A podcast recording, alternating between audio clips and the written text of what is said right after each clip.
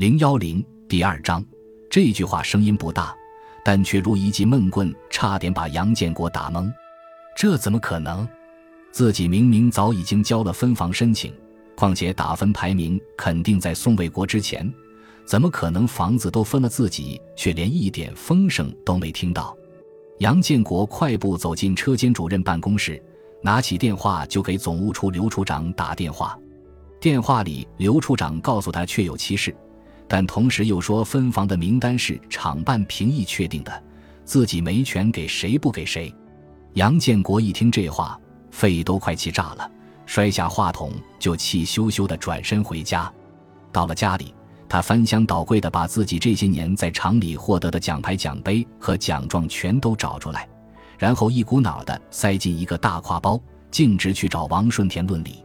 到了王顺田办公室门外，他没敲门。直接咣当一脚把门踹开，手拎着那个大挎包，冷眼瞪着他。王顺田一皱眉，抬头问：“老杨，有事儿？”杨建国劈头盖脸质问：“这批集资房为什么把我刷下来？”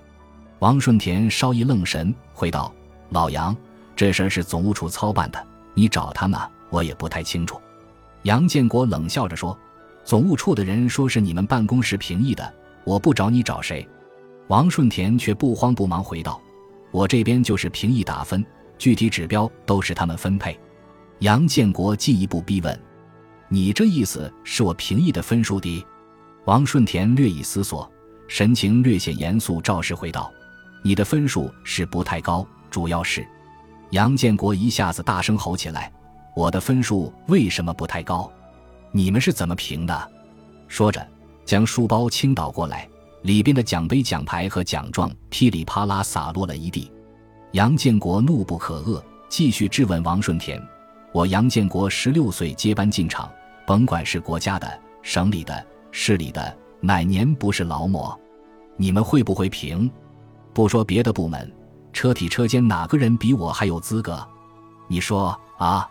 王顺田却说：“不是，老杨，这次评分不光看成绩，看荣誉。”主要是你上次已经分了房，杨建国涨红着脸争辩：“上次是上次，我家五口七十四平米的两室房，罗娟到现在还睡客厅，就冲我收养周辉和罗娟，厂里应该照顾照顾我吧？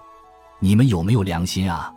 王顺田解释：“老杨，你看，说说你就急，这次集资房评议规矩是厂里定的，你跟我急眼也没有用，规定上说了。”先照顾上次没有分到指标的优秀职工，那宋卫国凭什么就分了指标？他比我分数高？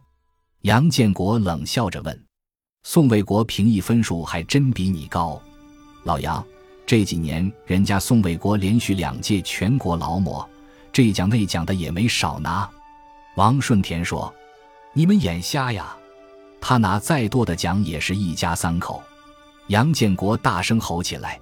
这时，杨建国感觉有人拍了一下自己的肩膀，回头一看，不知什么时候何向华已站在他身后。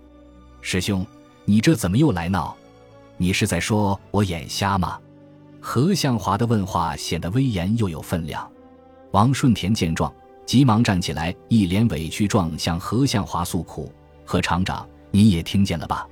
这就骂上了，一碰上分房分福利，我这工作就没法做。”好几次差点挨打，杨建国也意识到自己言语有些过激，缓了一下语气，委屈地说：“向华，你给评评理，同样的情况，凭什么宋卫国比我的分高？他两届全国劳模算个屁，我拿了几届？你知道？再说了，他一家三口，现在的房够住，我可是一家五口。当初，师兄，既然你要评功百里，那我就跟你唠唠，去年。”给广铁的那批备件是你们班组生产的吧？何向华正色问。那怎么了？不就是坏了两个吗？杨建国满不在乎的回答。两个是不多，可人家宋师兄班组给沈铁、呼铁局生产的备件，连续五年合格率百分之百，没一件退货。何向华加重了语气。杨建国仍不服气的解释：这，人有失手，马有失蹄。难免。那好，还有，出口巴基斯坦的那批紧固件，你拍着胸脯跟我保证二十天完活，有这事儿没有？何向华追问。我，当时薛丽萍跟我闹离婚那两天，我，杨建国有点理亏的说：“你少强调客观理由，折腾了个把月，你又说完成不了，是人家宋卫国接手，这才没耽误工期。师兄，你家五口也好，他家三口也罢。”打分平一平的是硬条件、硬杠杠。如果把你评上去，把宋师兄刷下来，别人会怎么想？你考虑过没有？何向华的话有理有据，掷地有声。杨建国被问得无言以对，生气地摔下手里的书包，气恼地转身走了。王顺田望着杨建国的背影，俯身一边捡拾地上的奖杯等物，一边对何向华道：“这个老杨本事大，脾气差。”人缘更差，也就您能治他。何向华收起脸上的笑，一本正经地说：“大师兄心眼好，把周辉、罗娟带大不容易。如果有人要是退指标，就先考虑给他。没问题，这是您放心。”哦，何厂长找我有事儿。王顺田道。何向华这才想起他来办公室要办的一件正事，问：“去年。”我给部里的那份关于引进项目管理体系的报告，你这儿存档没有？